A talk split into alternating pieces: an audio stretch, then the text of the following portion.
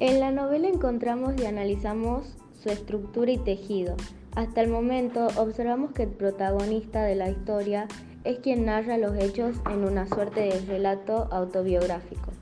En ese relato, cargado de impresiones, sentimientos, descripciones, encontramos una estructura interesante. Sus primeros contactos con experiencias que para él son nuevas, como por ejemplo la escuela, los compañeros, el comedor de la escuela, su cumpleaños, Halloween, etc.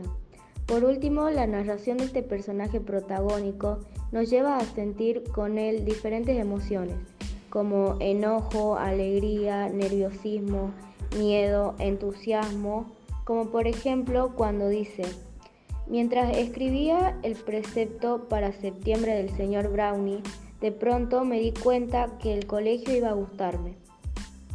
Hasta el momento me está gustando mucho me entretiene demasiado y a la vez me da intriga qué va a pasar entre Summer y August.